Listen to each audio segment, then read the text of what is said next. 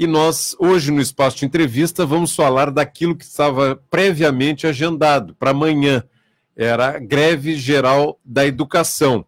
E eu estou colocando assim uma certa dúvida, porque eu ainda não tenho a informação mais precisa a respeito das decisões de todas as entidades que estão envolvidas na construção da greve geral, de uma paralisação no dia 18, eh, que estava sendo antecipada. Mas aí sobreveio a crise, a pandemia do coronavírus, que abala o mundo inteiro, e isso está afetando o dia a dia das pessoas em todo o mundo, e aqui no Brasil não é diferente.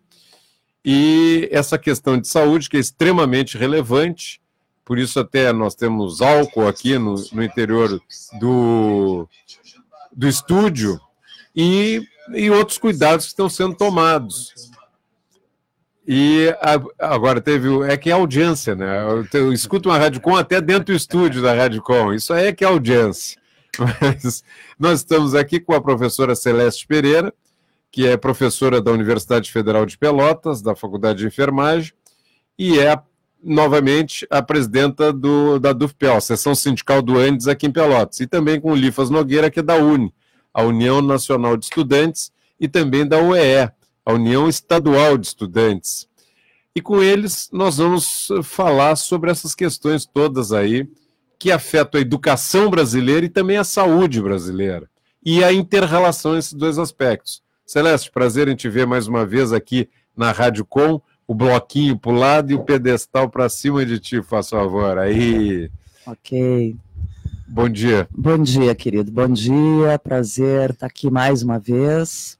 Eu queria só fazer uma, uma fala inicial aqui que eu acho que é importante, é dizer que nem, não sei se todos ficaram sabendo, mas ontem, né, nós perdemos ah, um é. grande companheiro, né, o Cassal, que foi presidente da Dufpel em três gestões, né, uma pessoa que eu conheci na luta é, e que se tornou um parceiro né, de outras de, outra, de, outras, uh, de outros espaços para além da luta, né? Uma pessoa uh, guerreira, né? Uma pessoa que defendia uh, a justiça social, né?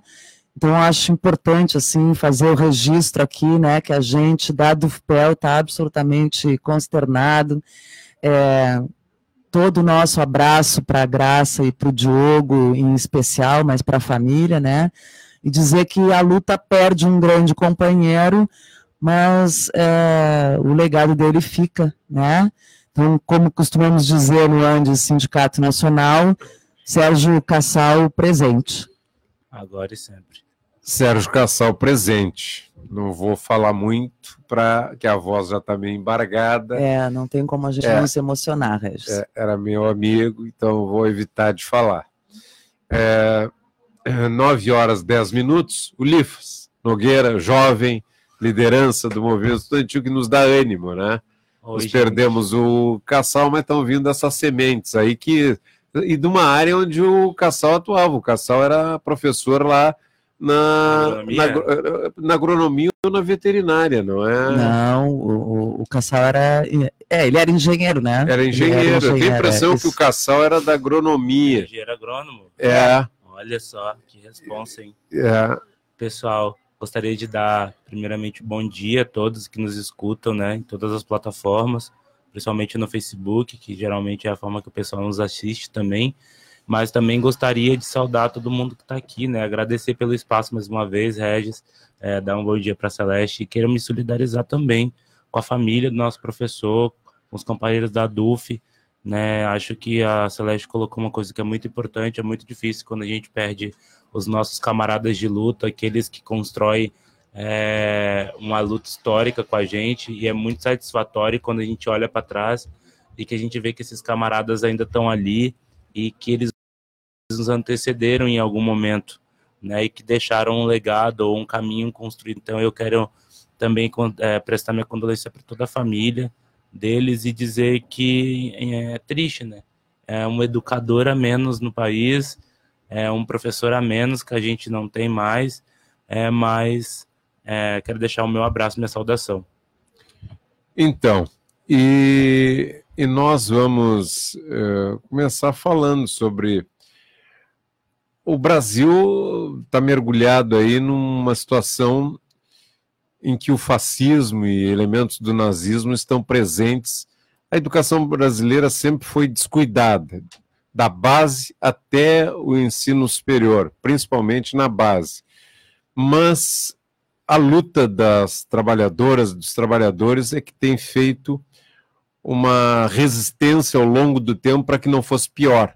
E o que estava desenhado para amanhã era isso: um, uma manifestação que sinalizava a greve geral da educação. Como é que ficou essa situação, Celeste, depois que o coronavírus começou a afetar a vida do planeta inteiro? Então, Regis, é, nesse final de semana, nós tivemos em Brasília, porque até a semana passada é, estavam programadas as assembleias por sessão sindical, né? Nós tivemos a nossa assembleia aqui na quinta-feira, é, lá no Auditório do Direito, definindo é, pela, pela é, construção do dia 18, né? A, a categoria apoiou é, fazer essa greve do dia 18, bem como apoiou o indicativo de greve geral é, em defesa da educação pública, né? E no final de semana a gente tinha então a reunião do setor, dos setores, que a gente chama, né, do Sindicato Nacional do antes, e haviam lá é, 52 sessões sindicais, é, nós somos 60 e um pouquinho, não recordo agora, né, mas então a gente estava com um número bastante expressivo de representações, né, e lá a, a deliberação foi a mesma.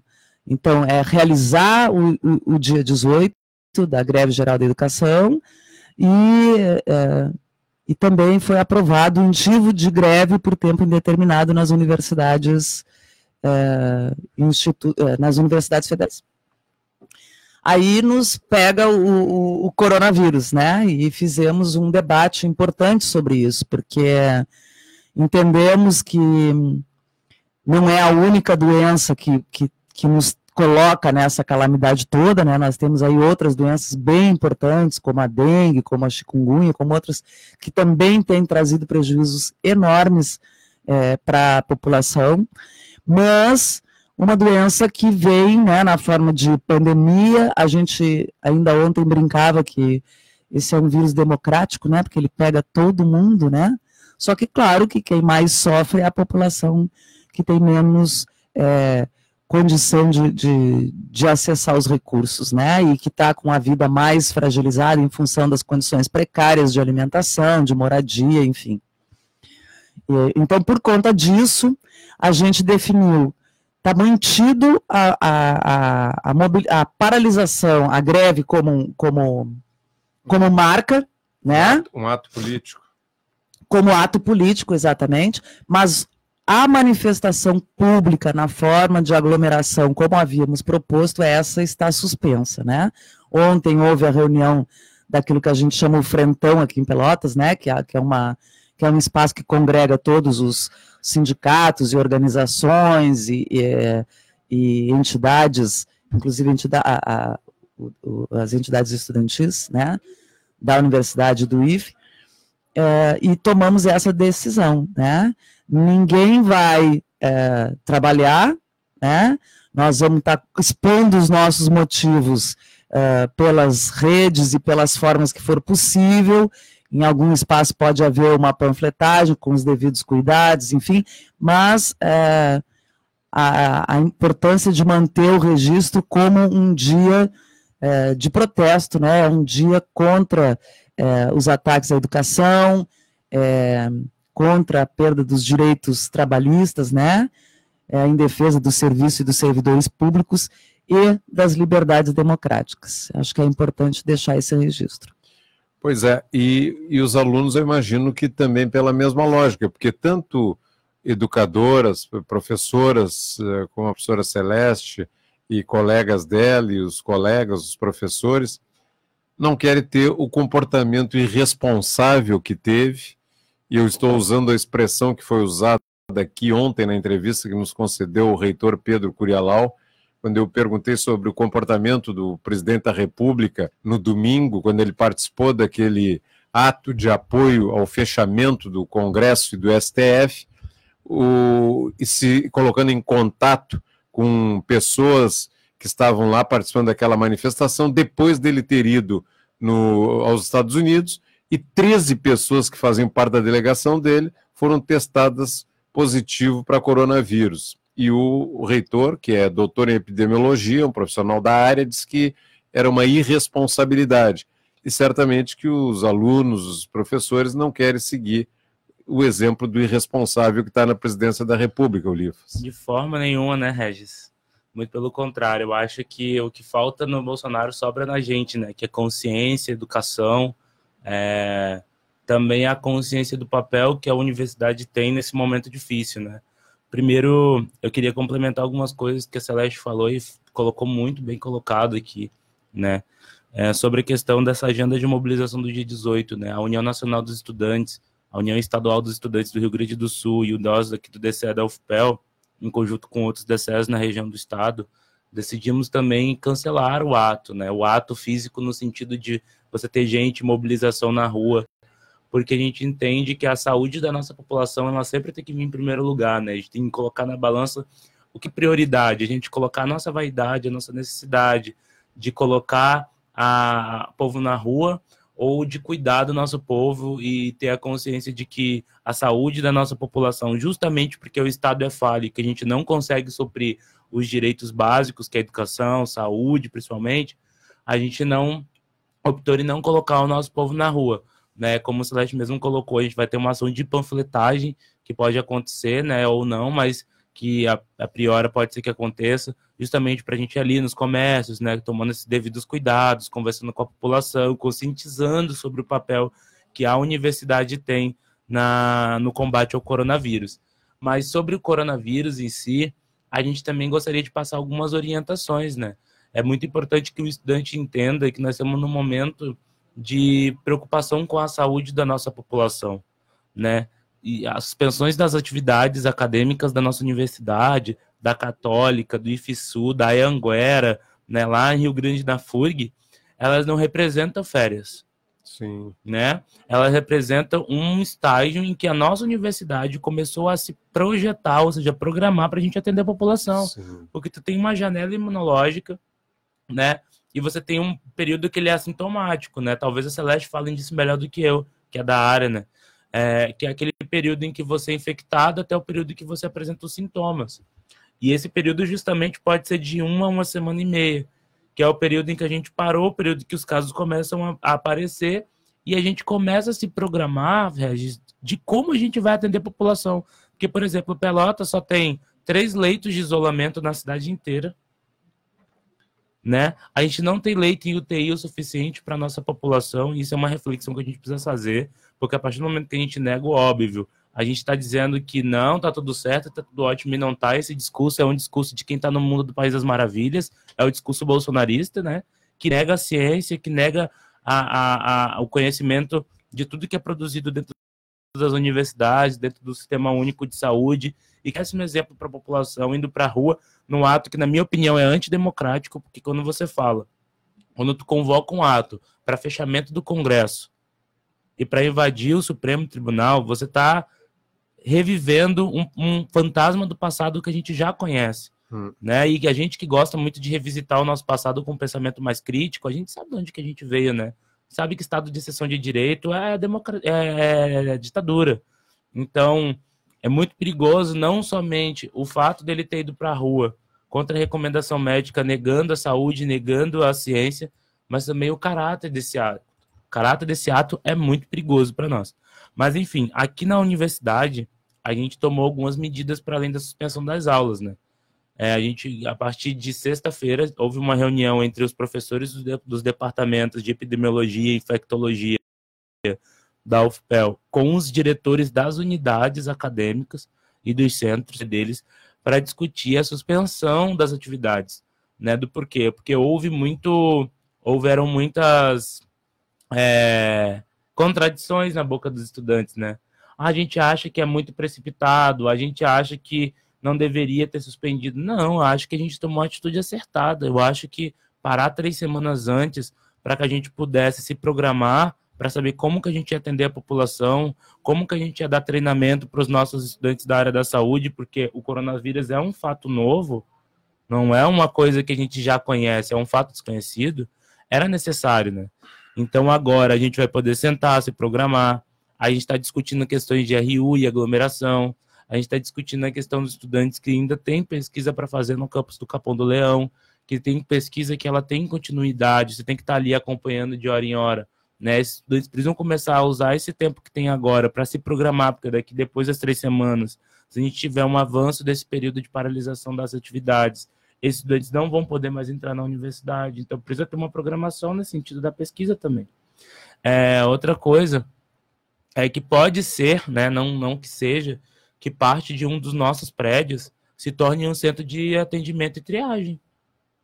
Porque a gente sabe que o único hospital 100% SUS dessa cidade é o da UFPEL. E aí é aquele momento em que a gente chama a responsabilidade para os nossos estudantes, mas a gente também comunica à população. Olha para a universidade. Tá vendo aqui o peso e a importância que a gente tem na vida dessas pessoas em Pelotas? Uhum. Sabe? Não é a existência do prédio físico com uma sala de aula e um professor em sala. Mas é muito mais do que isso. Isso representa a vida das pessoas. Se existe alguma dúvida de que a universidade é quem vai garantir a saúde da população hoje, e não deveria ser assim, porque o município deveria ser responsável por isso, e não a universidade, essa dúvida ela precisa cair por terra. As pessoas têm, precisam estar convictas do papel que a UFPEL vai ter na vida delas agora, daqui por, por diante. Não a universidade, os universitários, mas ela para sempre. Não nesse momento agora, mas o hospital, a maternidade, o centro de oncologia, porque as pessoas vão continuar adoecendo por outros fatores que não são o coronavírus. E pior, vão ficar vulneráveis hum. ao receber o coronavírus porque o sistema imunológico delas vão estar baixo. Então, assim, daqui para frente, nós vamos ser o alto desse combate, nós vamos ser o porta-voz na linha de frente. Nós vamos estar do lado da população porque ela precisar. Mas é, no momento que eu ouço vocês fazendo eh, essas avaliações é, corretíssimas e baseadas numa lógica que pessoas minimamente esclarecidas assimilam. E aí a gente percebe que o atual presidente da República diz que a pandemia que afeta países do mundo inteiro é uma coisa, é uma histeria. Nós, nós estamos. Fica difícil. Ele e o Edir Macedo, né? O Edir Macedo dizendo também que. Que é uma, é uma autoridade na saúde pública, né? É. Como é que pode se racionalizar, se interpretar esse tipo de coisa assim é, grotesca, eu diria até escatológica do ponto de vista da, do, do, do diálogo humano. É, incompreensível, né, Celeste? Absolutamente. É. Na, na, verdade, Regis, é incompreensível quando a gente olha assim, né, grosso modo, e, e diz como alguém pode se comportar dessa maneira, né, num, num, num momento desses, enfim. Agora, alguém que faz apologia a um, a um a um torturador da ditadura, a gente sabe muito bem o que veio, entendeu? A gente sabe muito bem o que veio. E veja que é, ele é o nosso exemplo mais grotesco, assim, né? Mas está carregado de, de auxiliares que cumprem o mesmo papel, né? O coordenador da Anvisa desfilou com ele durante o, o a, a manifestação. Então, veja que né? Ele, é uma cumplicidade. É uma cumplicidade. E, e a cumplicidade se estende, né? Para empresários aí, fornecedores e tal, de álcool gel, por exemplo, né? Num momento de crise absoluta, o preço do álcool gel dispara, né? E é um, um, um produto que ajuda enormemente né, no cuidado da, da, da saúde pública e as pessoas acham que tem que ganhar em cima disso. Isso é o capitalismo, né? É. Isso é o capitalismo. E é contra isso que a gente luta todos os dias e às vezes as pessoas têm alguma dificuldade de compreender. Né? Na hora que a gente mais precisa, o capital diz: vou tirar de ti um pouquinho mais. Né? Um pouquinho mais. É. Né? Eu já estou tirando o teu suor, agora eu vou tirar um pouquinho do teu sangue. Entendeu? E vamos indo, né? aí eu acho assim ó, que a gente precisa ter bastante cuidado mesmo, né? As medidas protetivas elas são fundamentais para a gente tentar fazer com que aqui se tenha uma, um, um impacto né, menor possível. E essas medidas de, de, de, resguardo, né, que a gente, não, a gente não está efetivamente em quarentena, como alguns lugares no mundo estão, né, mas essas medidas protetivas de evitar sair, de evitar contatos, de manter ambientes abertos, enfim, né, elas são fundamentais para a gente poder conter né, essa, o que a gente chama né, da, da, da, da contaminação comunitária. Né? Nós aqui em Pelotas ainda estamos numa situação razoável, porém, o vírus está chegando. É. Ele vai chegar. Não tem como, não, ele vai chegar. Então, as medidas de, de fechamento da universidade, né, e, e, suspensão de aulas, inclusive né, no, no Estado, e a gente espera que a, que, a, que a Paula faça a mesma coisa aqui, elas são fundamentais. Né, para proteger os nossos idosos, para proteger a população mais vulnerável, aqueles que têm uh, doenças uh, autoimunes imunes e, ou, ou, ou, que estão com a resistência baixa por tratamentos, com doenças outras mais severas, enfim. Isso é fundamental. Agora, não dá para a gente ficar fazendo de conta que está fazendo proteção, né? Por exemplo, Eduardo Leite suspendeu as aulas, mas os professores e os servidores têm que trabalhar. Né? Então, no percurso entre ir para cá e ir para lá, eles estão em risco e estão colocando outras pessoas em risco, né? É... Mas como suspender as aulas e os professores se deslocarem. Sim, as crianças não vão para a escola. Sim, os adolescentes, etc. Mas os, os, os professores, educadores, professores professores estão indo, servidores, isso. funcionários. E vocês escola. vejam que as maldades são tantas, né? Que tem alguns espaços, alguns governos, enfim, que estão querendo tratar isso como antecipação de férias como se o cara tiver, o cara que está parado hoje está parado porque está de férias, Sim. entendeu? Não é porque nós estamos vivendo uma pandemia. E eu acho que isso é importante, sabe? Porque trata da vida das pessoas, né? da delicadeza da vida das pessoas. E é importante, nesse momento, a gente, a gente mostrar que isso é fruto é, do capitalismo, que precisa sempre se alimentar da essência do, do ser humano, né? Tirar dele todo o seu trabalho, todo o seu esforço, a, a última, a última gota, né? É, nós uh, ontem já anunciamos um, um, uma medida de redução de horário lá na Dufpel, hoje a gente está revisando essa, essa, esse anúncio, provavelmente nós vamos trabalhar só com plantão mesmo, né? Para atender algumas coisas que, que não temos como é, não tocar, mas nós também é, temos essa preocupação, né, de que o contágio comunitário é o que alastra, né? Então é necessário que essas medidas é, sejam realmente tomadas, né? Nós estamos pontualmente agora com 9 horas 30 minutos. Você ouve a Rádio Com 104.5 FM. Nós estamos na página da Rádio Com no Facebook, com imagem e áudio também.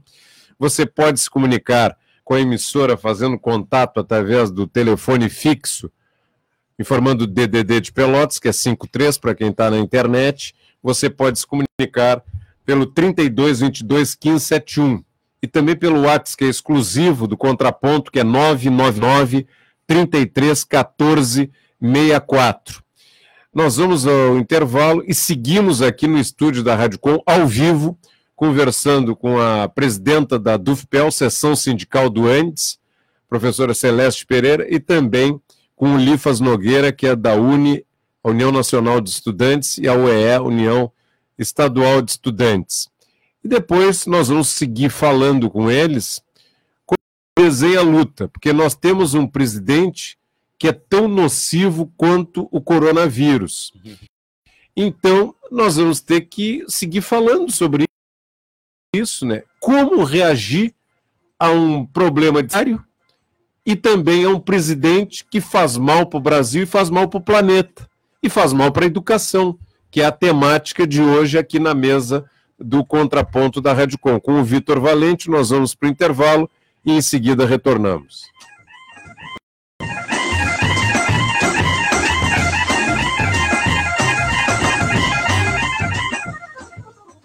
A APECAM acredita que com sua cooperação é possível estender a mão às milhares de famílias que lutam contra o câncer e levar a solidariedade ao lar dos que necessitam. Através de orientação médica e psicológica, remédios, alimentação e outros benefícios, ajuda a pessoas com câncer em diversas cidades. A AAPECAM atua através de doações da comunidade. Estenda sua mão e seu coração a esta causa. Acredite na vida.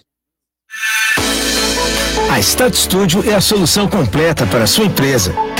Produzimos vídeos institucionais, comerciais para TV e internet, além de spots para rádios e carro de som. Nossa equipe é especializada e focada em entregar o melhor produto no menor tempo, aliando tecnologia e atendimento personalizado. Tudo isso em uma plataforma exclusiva e totalmente online através do site startstudio.com.br. Start Studio, finalizando a sua ideia. Rádio Com 104.5. Apareça aqui.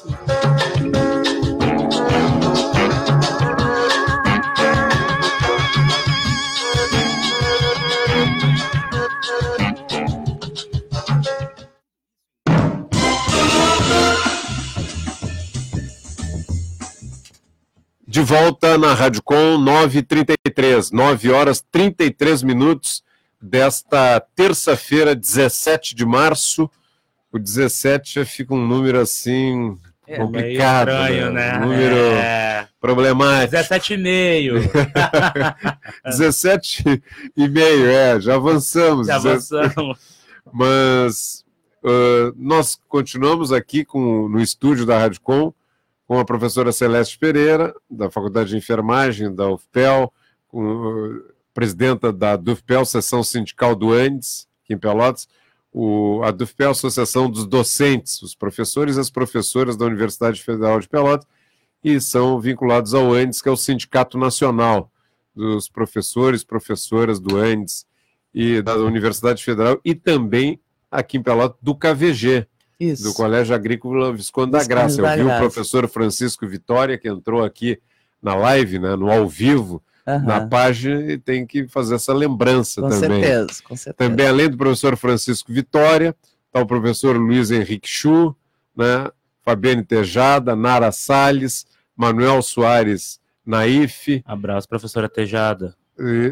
também o Pedro Machado, Pedrinho, grande Pedrinho, do Banrisul, Sim. sempre na sintonia aqui, prestigiando a Rádio Com.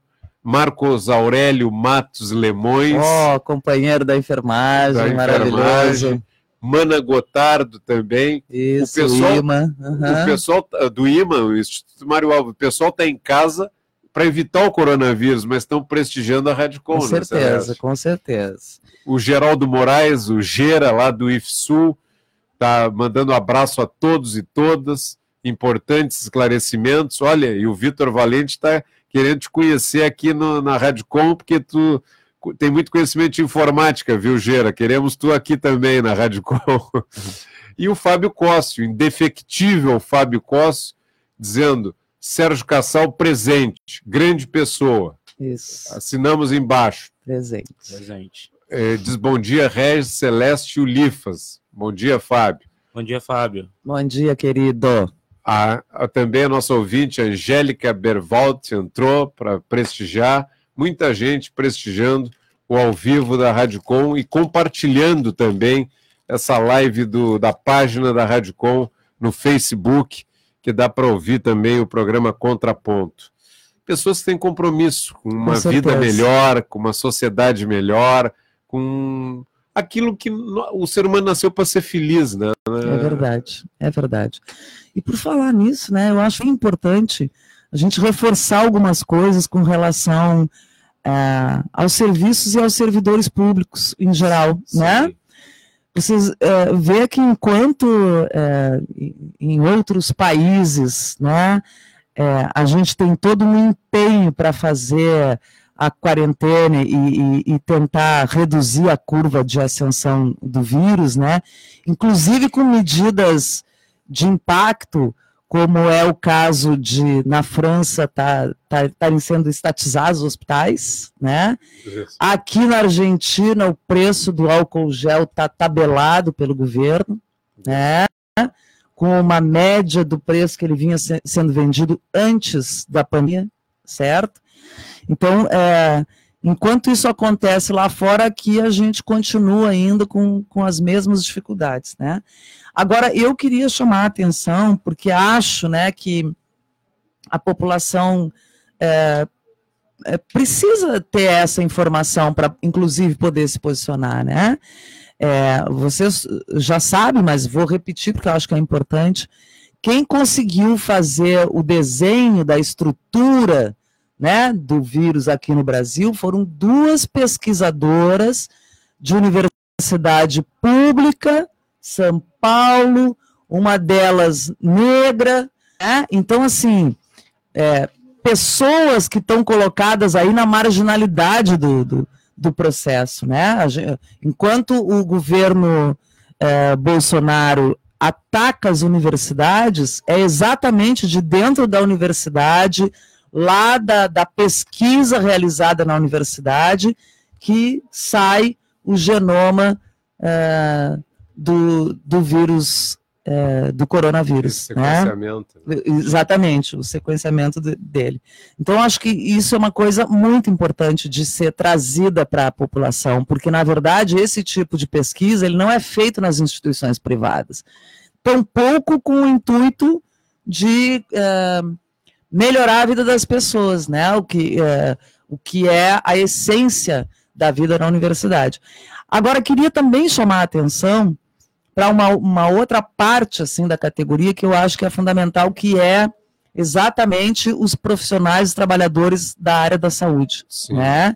Eles também têm filhos, também têm pais, avós, enfim, mas eles estão lá na linha de frente, né? Assumiram um compromisso é, com a comunidade na hora lá das suas das suas formaturas, né? Quando eles escolheram esse, é, é, essa profissão, a gente, né? Quando escolhemos essa profissão, a gente sabia que, que nossa tarefa, né? Fazia parte da nossa tarefa é, atuar na proteção da saúde da comunidade, né? Então, em que pesa as dificuldades, e aí eu posso até falar localmente, porque fui trabalhadora do município durante 20 anos, porque fui professora que acompanha estágio nas unidades de saúde, apesar das precariedades que a gente tem, apesar das dificuldades que a gente tem no serviço público, a gente tem um conjunto de servidores que estão ali no cotidiano, né, para atender às necessidades da população e vão estar, está sendo antecipada a campanha de vacinação da gripe, esses profissionais vão estar tá lá fazendo vacina, né? É, as medidas protetivas todas, eles estão lá no cuidado cotidiano, orientando as pessoas, e estão lá nos serviços, estarão lá nos serviços para receber a população. E, né? e a professora Celeste está falando dos servidores públicos, das servidoras, né? Nos três âmbitos: Exatamente. municipal, que a gente vê nas unidades básicas. Mas nas unidades básicas tem parceria com a Universidade Federal, Exatamente. também tem servidores da Universidade Federal. E na dimensão estadual, aqui em Pelotas tem a Coordenadoria Regional de Saúde e tem aspectos da coordenadoria de estruturas de saúde pública que são do âmbito estadual. Com certeza. Inclusive, nós entrevistamos aqui a Doris Chu, que é uma excelente profissional e veio os primeiros esclarecimentos sobre coronavírus, ela nos trouxe junto com o secretário municipal de saúde de Rio Grande, porque Rio Grande é uma área estratégica porque, por ser uma região portuária. Então falamos com o secretário municipal de saúde de Rio Grande e com a Doris Chu, que trabalha na coordenadoria regional de saúde, uma servidora do estado. A, a professora Celeste falou em servidores do município. Todos nós já procuramos uma unidade básica, ou a UPA, ou o PS aqui Exato. em Pelotas, e o, o, no âmbito federal, é, aí é um, também o Hospital Escola da Federal e as unidades básicas que tem para dizer, quer dizer, essa, esse reconhecimento é, é essencial, professora Celeste. É, é fundamental mesmo, eu acho que, que, é, que é preciso que a gente reconheça isso, né? Porque os ataques que o governo Bolsonaro tem feito aos serviços e servidores públicos, é, ele, ele não ele não condiz com a realidade vivida pelas pessoas, Sim. entende? Não, não condiz. Na, na verdade, é, quem, quem dá a, a sustentação para que as pessoas tenham é, efetivadas as, as mínimas condições são exatamente uh, os serviços públicos, né, e, e, e, realizados através dos seus servidores. Né? Sem dúvida. Só para ilustrar aqui o trabalho, as duas mulheres brasileiras que ganharam o noticiário algumas semanas atrás, por um trabalho muito importante no combate ao novo coronavírus. São duas cientistas de gerações diferentes, uhum. mas que dividem a mesma paixão pelo conhecimento o trabalho das cientistas Jaqueline de Jesus, que é a, cientista, aquela moça negra que apareceu, e a professora se chama Esther Sabino.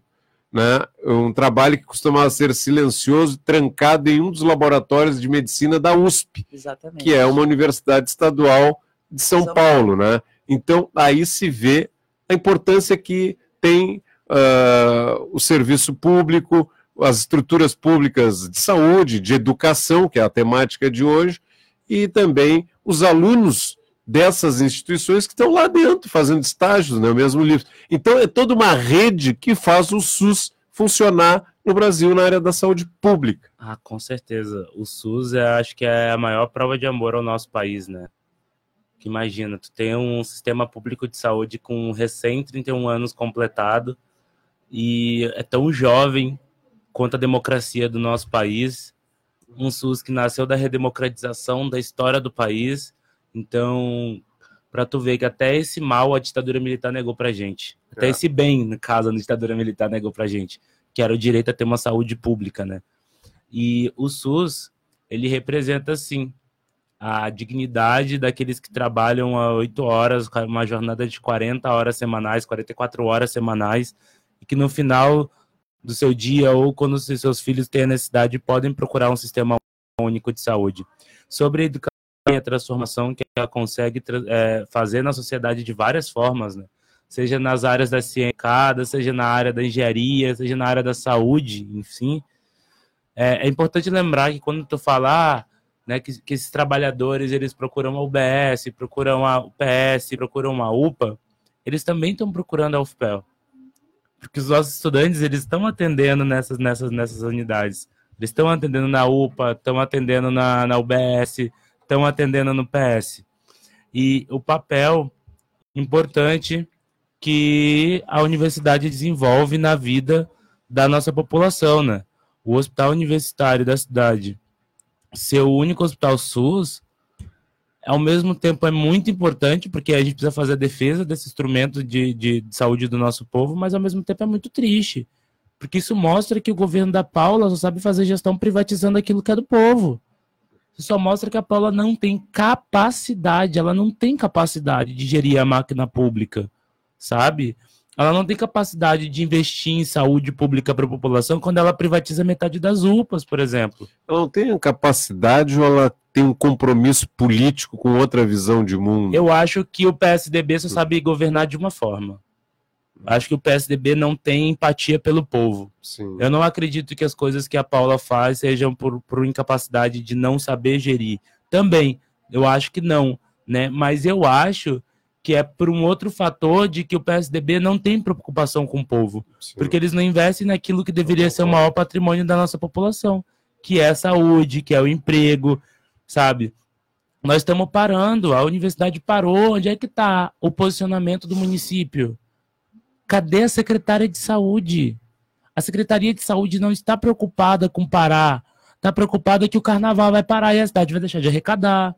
Está preocupada porque o Laranjal vai continuar tendo festa com aglomeração e com isso a prefeitura deixa de arrecadar, né? Isso para mim tem um segundo discurso por trás, né? Eu acho que não é proposital. Nós estamos num ano eleitoral e eu enxergo que, na minha opinião, a Paula não quer misturar a imagem dela com a ineficiência que o governo dela tem para lidar com as questões de saúde.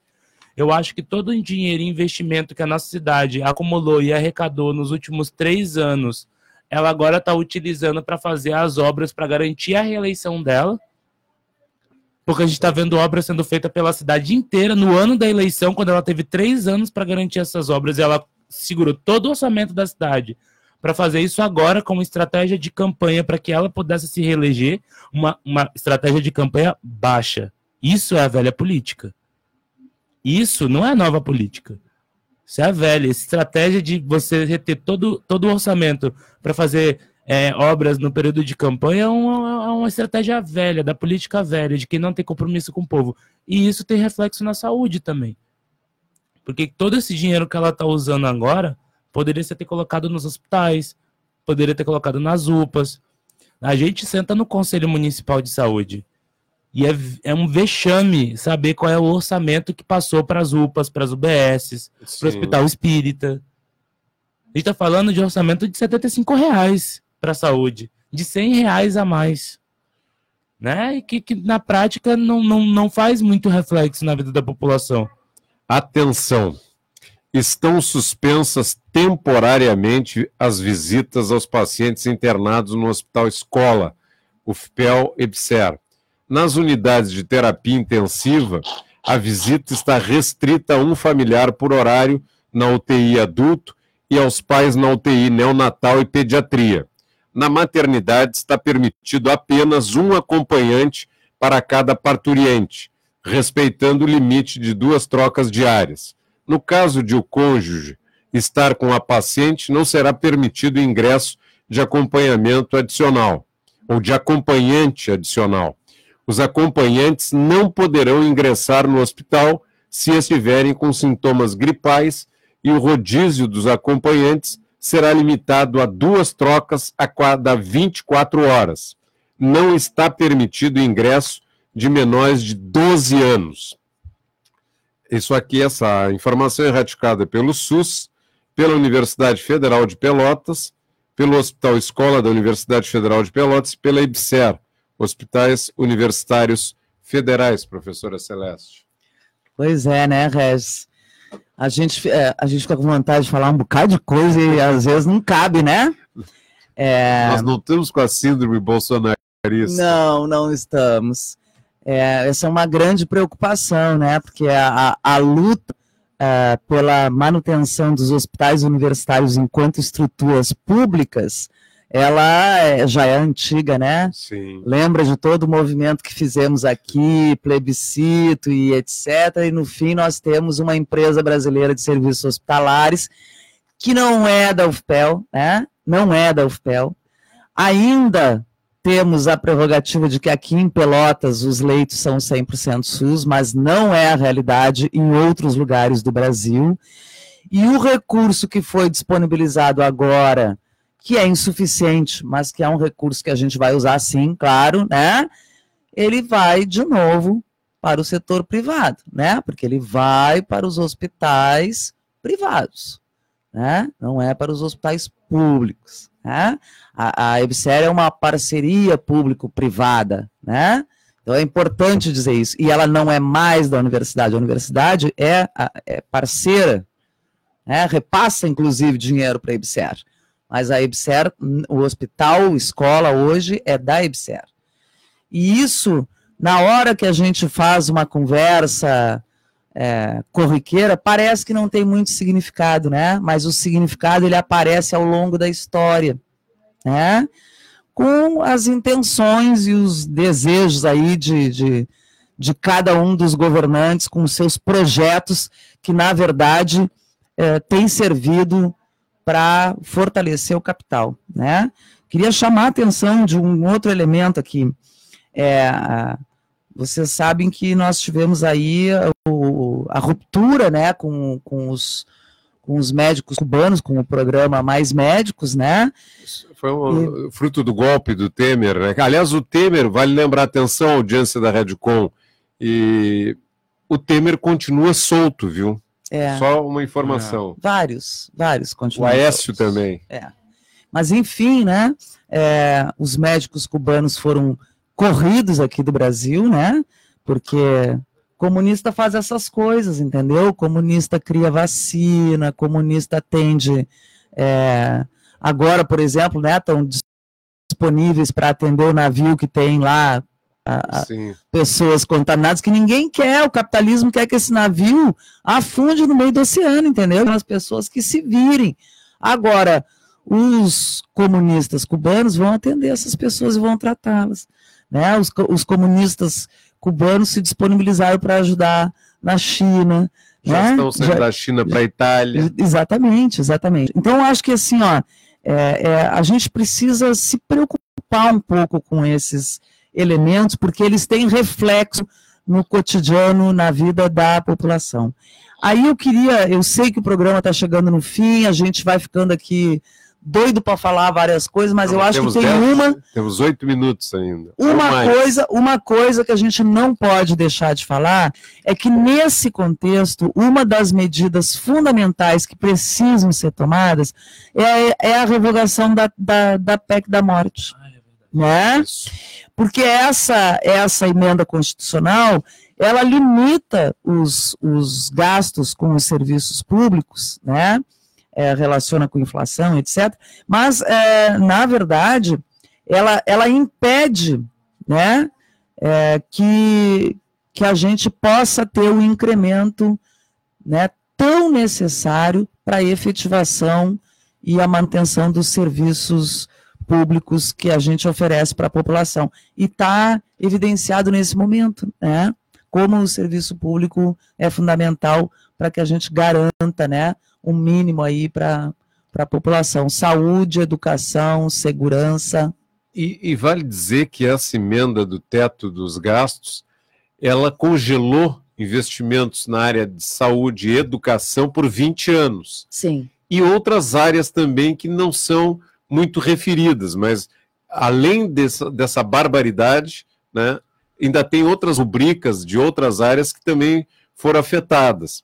Então, com esse teto dos gastos aí, ele surgiu no momento que se dizia: tem uma crise no Brasil, Sim. tem que fazer o ajuste fiscal, tem que fazer o ajuste fiscal, e para isso é fundamental o teto dos gastos. Só que agora há uma crise mundial, planetária, e está ceifando vidas de pessoas. Então, investimento na área. De, isso não é gasto, isso não pode ser tratado do ponto de vista da despesa da, da, receita. É isso é investimento na vida, na preservação da vida das pessoas.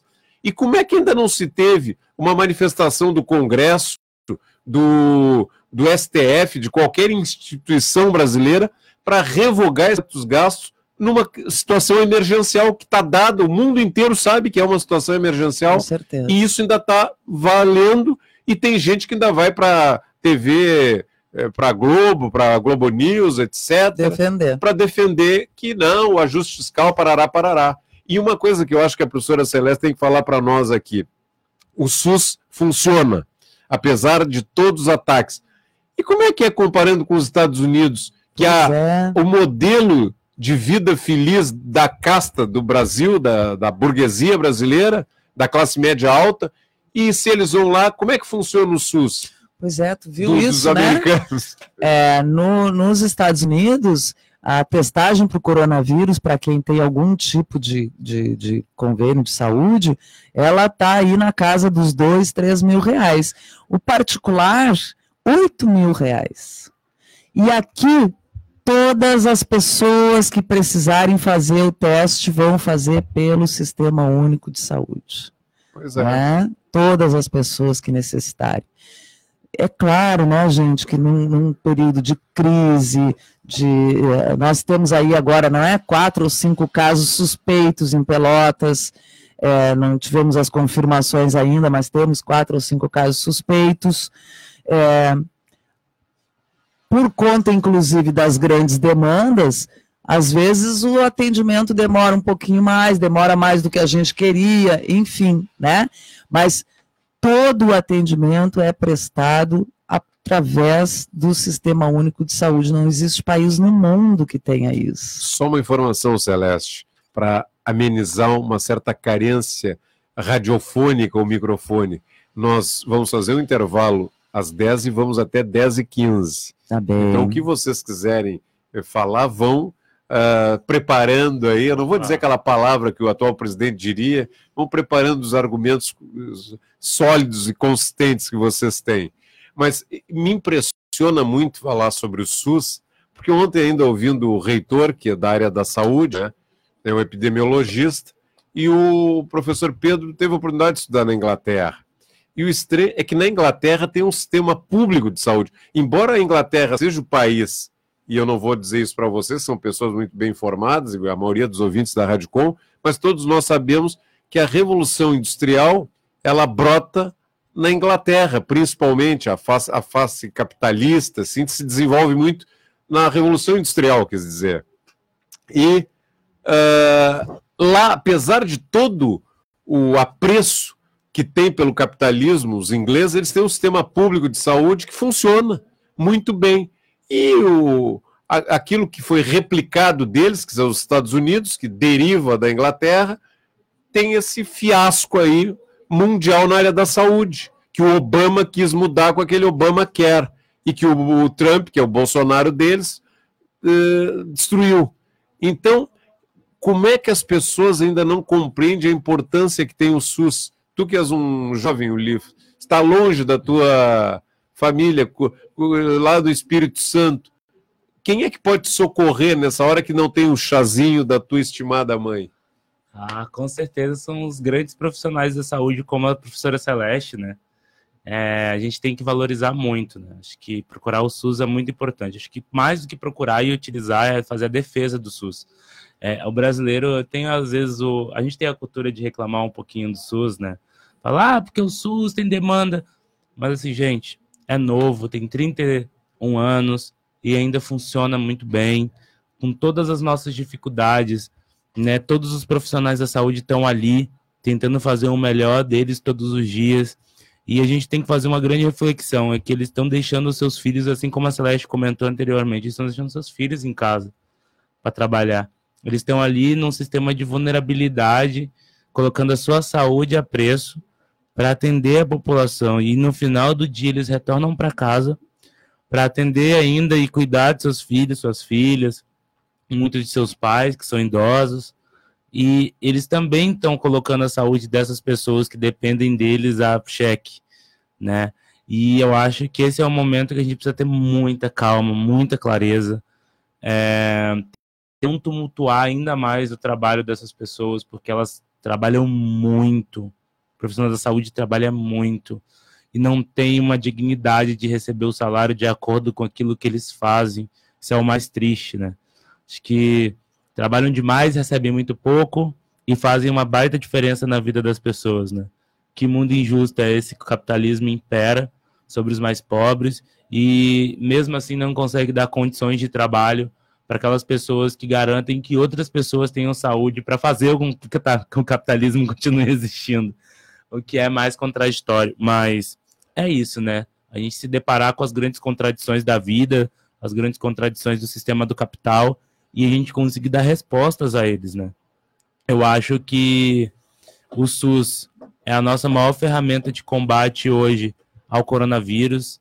É, procurem o SUS, é, tentem não tumultuar o trabalho dos profissionais de saúde, mas tenham calma, tenham paciência. Às vezes eu sei que demora um pouquinho no atendimento, mas está todo mundo ali com carinho para atender vocês, gente. Né? Sobre questão. Nós como... vamos deixar o sobre questão sobre questão para depois? Para depois, que tá, agora, 10 horas pontualmente, mais pessoas aqui reagindo.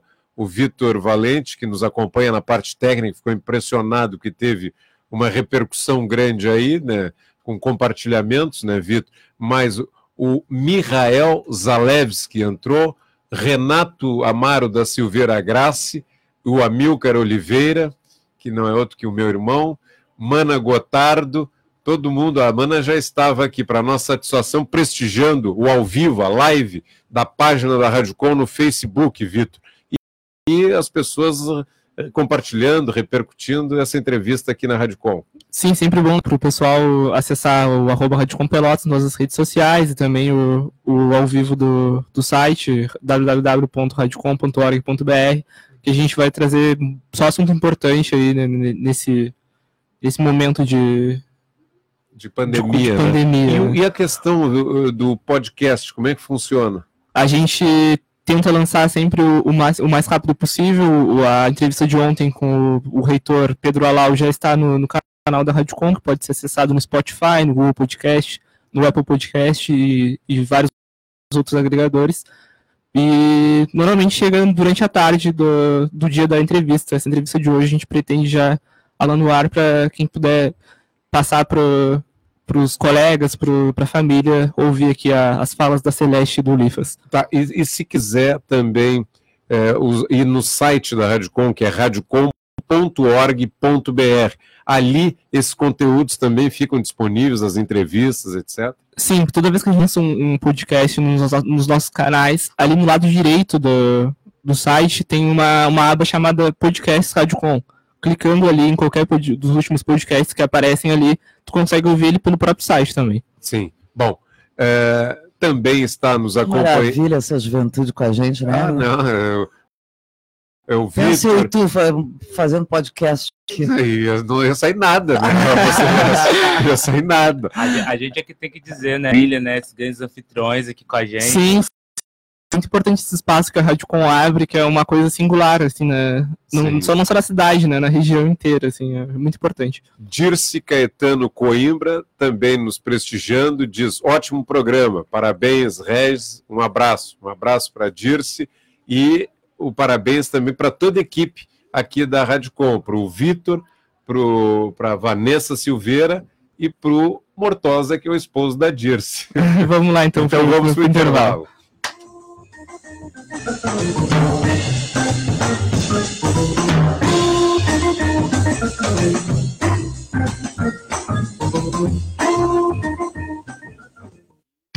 Arduino Climatização, instalação, higienização e manutenção em todos os tipos de ar-condicionados. Também especializado em inverter. Assistência técnica pioneira na metade sul, há 15 anos garantindo confiança e o melhor melhor clima. Ligue e agende. Fone 5332792488 e WhatsApp 53984376792. Confira em qualquer estação Arduino Climatização.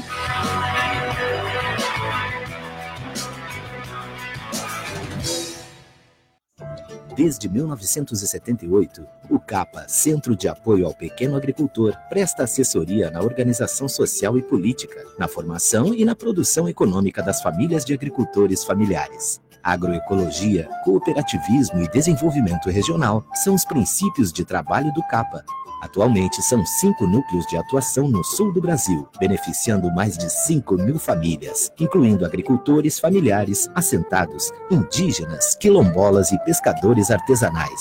Na sede do CAPA você encontra a Cooperativa Sul Ecológica, com feira permanente de produtos ecológicos, na Santa Tecla 510. Fone 3272 3930.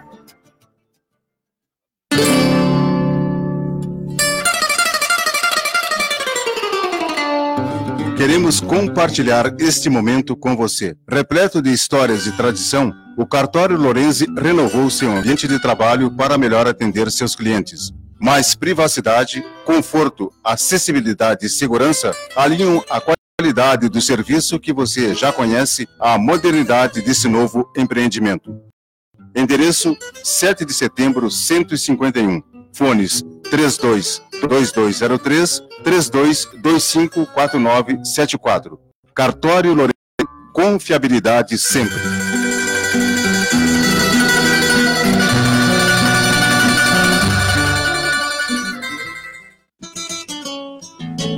Rádio Com 104.5. Apareça aqui.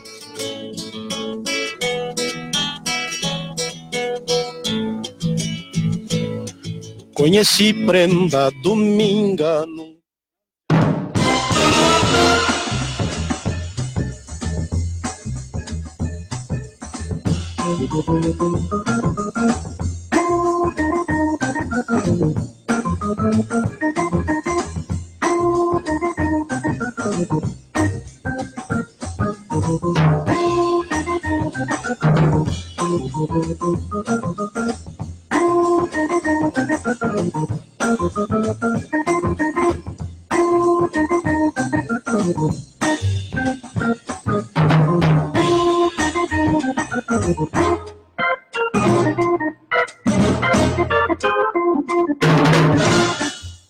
Voltando, voltando, grande repercussão aqui, trazer mais a Celeste, o Lifas, a Celeste, é a professora Celeste, de Celeste, por causa da relação de amizade de muitos anos, não. então sai um Celeste assim meio.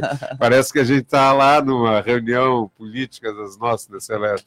E também o Lifas aqui, que é um estimado jovem que vem para Pelotas, que se a gente de repente não sai mais, né? Porque é não, é necessário. Agora, pelotense. É pelotense. Saiu. A tua é, é, Vitória. é, Vitória. no Espírito Santo, Isso. né? Vitória. O Brasil é riquíssimo em seres humanos de qualidade, né?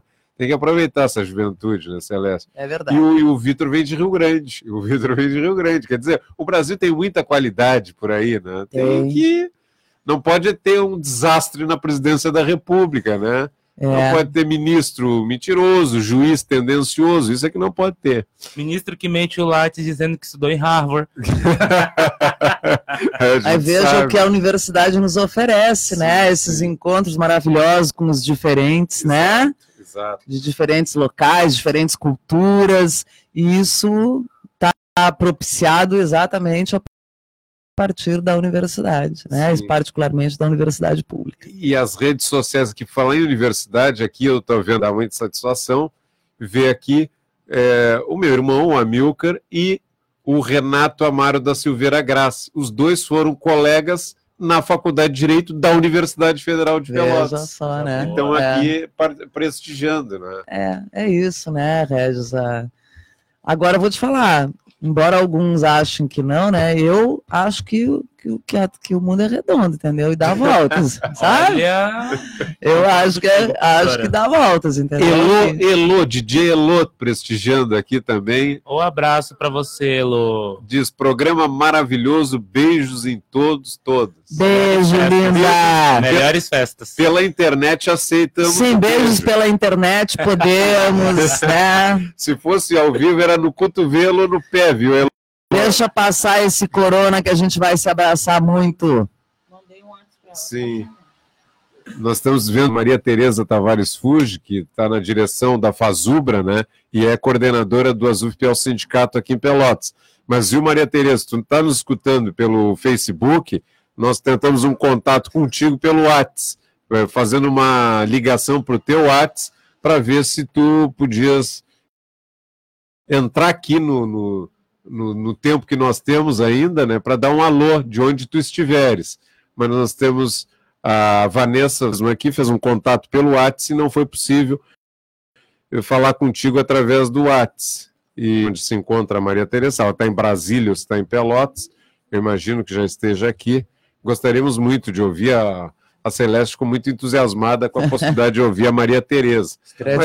Mas, mas, nós falamos muito de saúde, de SUS, e é sempre necessário, porque a, a universidade onde vocês atuam tem essa relação muito forte com o sistema de saúde, mas também tem a questão da educação, e nós teríamos uma agenda né, da greve geral da educação ela está mantida, mas não com manifestação de rua. Isso, é isso. é importante dizer para a sociedade, isso, Celeste. Isso.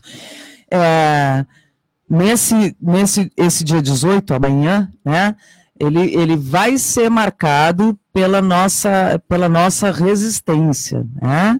É, algumas atividades que se tornarem possíveis, né, com, por exemplo, a gente sabe que tem uma boa parte da população, aliás, a grande maioria, que está trabalhando mesmo, entendeu? Que está na rua, que está lá na exposição. Então, a gente vai, com as devidas medidas protetivas, em alguns passos, é, fazer algum tipo de abordagem, né? Mas sempre é, levando em consideração as medidas de proteção e prevenção para evitar a transmissão do corona, né?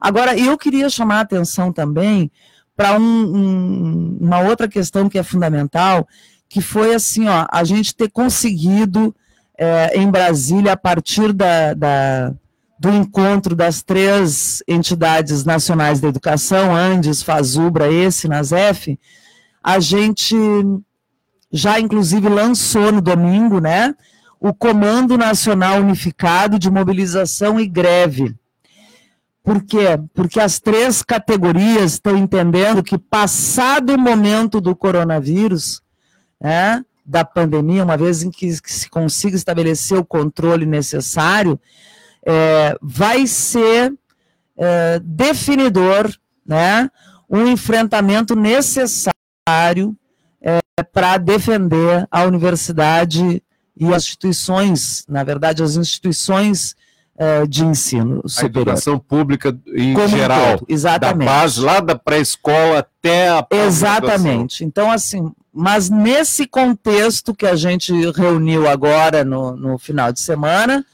é, fomos as nossas três entidades, né, que se, que, que se referem à educação superior, né, é, que tomaram essa deliberação. Então, a gente já está com o indicativo de greve aprovado, greve geral por tempo indeterminado, em defesa da educação é, pública brasileira. Né? E estamos, por óbvio, trabalhando e conversando com as outras entidades da educação, nos outros âmbitos, né? CNTE e com os demais servidores públicos também, para que a gente tente alargar esse, esse movimento, né? ampliar esse movimento. Mas nós já temos uma decisão, né? que é a, de, a decisão que nos move, né? Nós vamos defender de forma intransigente a educação pública nesse país. Porque é um sonho de todos nós ter uma educação pública como nós merecíamos, como faz, tem feito ao longo da sua trajetória de educadora, a professora Celeste, lá na enfermagem, né? Basta, é só querer ouvir os alunos, as alunas dela. O Marco Aurélio era um que estava aqui agora há pouco, Lemões, né? E alunos como o Lifas, como o Vitor, e, e lá na escola, as crianças, educação pública é fundamental uhum. na Europa. Por que, que não é aqui no Brasil, né, Celeste? Pois é, é a gente a gente, na verdade, não é aqui no Brasil pelo que a gente estava falando, né? A gente fica tentando assim encontrar uma, uma justificativa um pouco melhor, mas é porque é isso, né? É, a, a, às vezes é difícil, as pessoas dizem, ah, tá falando politiquês, sindicalês, mas é, não interessa, não interessa para o capitalismo, né? Não interessa. Quanto menos acesso à informação, à cultura, à capacidade crítica, né, as pessoas tiverem, melhor eles transitam, né? Melhor eles se apropriam da, da, da, da, das coisas todas, né? Quando as pessoas conseguem pensar, opinar, refletir, fazer seus próprios julgamentos a partir de informações, né, fiéis que diversas, é, isso pode ter rumos muito diferentes, né? E para o capitalismo isso não interessa. Um minutinho para fechar o programa o Lifas, dá para sonhar com uma educação pública de qualidade, né? Sempre. Acho que o que move os, o, a juventude, o que move o movimento estudantil é o sonho de acreditar que a gente pode desenvolver, mudar a, a realidade de milhões de jovens e famílias através da educação. É, o movimento estudantil, a UNE, a UBS e a NPG são a maior prova de amor ao nosso povo, sabe? Que em todos os momentos da história o movimento estudantil teve lá. Em todos os momentos em que se foi preciso, a gente sempre pode dizer, pode contar com a gente. E da ditadura foi assim, né? É importante sempre lembrar que antes do governo tomar o poder à força, primeiro eles incendiaram a sede da Uni e demoliram. Né? E a Uni foi a primeira entidade a ser atacada na ditadura militar. Não houve nenhuma entidade antes da Uni. Então, é importante dizer que a gente está aqui, a gente acredita no nosso país, a gente acredita que a gente vai superar esse complexo de vira-lata que foi colocado para o nosso povo, que acredita que a gente não pode mais, a gente pode muito mais, o Brasil pode muito mais. O brasileiro é capaz de coisas inimagináveis. Então, estamos firmes e vamos derrotar esse coronavírus também, a partir do SUS, através da Celeste e de outros outros camaradas da área da saúde também. Tá legal. Bom, são 10 horas 15 minutos. Nós tínhamos combinado aqui com a professora Celeste Pereira, que é, é presidenta da DUFPEL, Seção Sindical do ANDES, a Associação dos Professores, das Professoras, os docentes da Universidade Federal de Pelotas, que é uma entidade vinculada ao ANDES, que é o Sindicato Nacional. E também ao Lifas Nogueira, que é aluno aqui da Universidade Federal de Pelotas, da agronomia, né? Isso. O Lifas e ele faz parte da UNE, União Nacional de Estudantes, também da UEA, a União Estadual dos Estudantes. Também entrou aqui o João Marcos Negrinho Martins, que diz um abração para todos nós, abração, viu, João Marcos? E ele também fala que está trabalhando em casa e aula por vídeo. Uh, além dele também, Janete Flores se comunicando, a Suelen Hernandes também fez um comunicado querendo saber se as aulas do município estão suspensas. A informação que a gente tem é que a prefeitura de Pelotas, que é lenta, né, para tomar uma decisão fundamental como essa, tá a passo de tartaruga, e tem uma reunião hoje às 15 horas para definir as questões. E imagino que o bom senso vai prevalecer e que as aulas em Pelotas da rede municipal vão ser suspensas. Por favor, né, prefeita Paulo? E também no Estado, né, que já tem uma definição que é na próxima quinta-feira, que já era para ser antecipado isso, infelizmente não foi. Informação aqui dos sindicatos metalúrgicos de Pelotas e região. Convocação. O Sindicato das Trabalhadoras e Trabalhadores Metalúrgicos de Pelotas convoca todos, todas, trabalhadores e trabalhadoras, para participarem da Assembleia Geral, que será realizada amanhã, amanhã, 18 de março, quarta-feira. Primeira chamada 19 horas, segunda chamada 19h30. Pauta: Dissídio Coletivo 2020 e taxa negocial.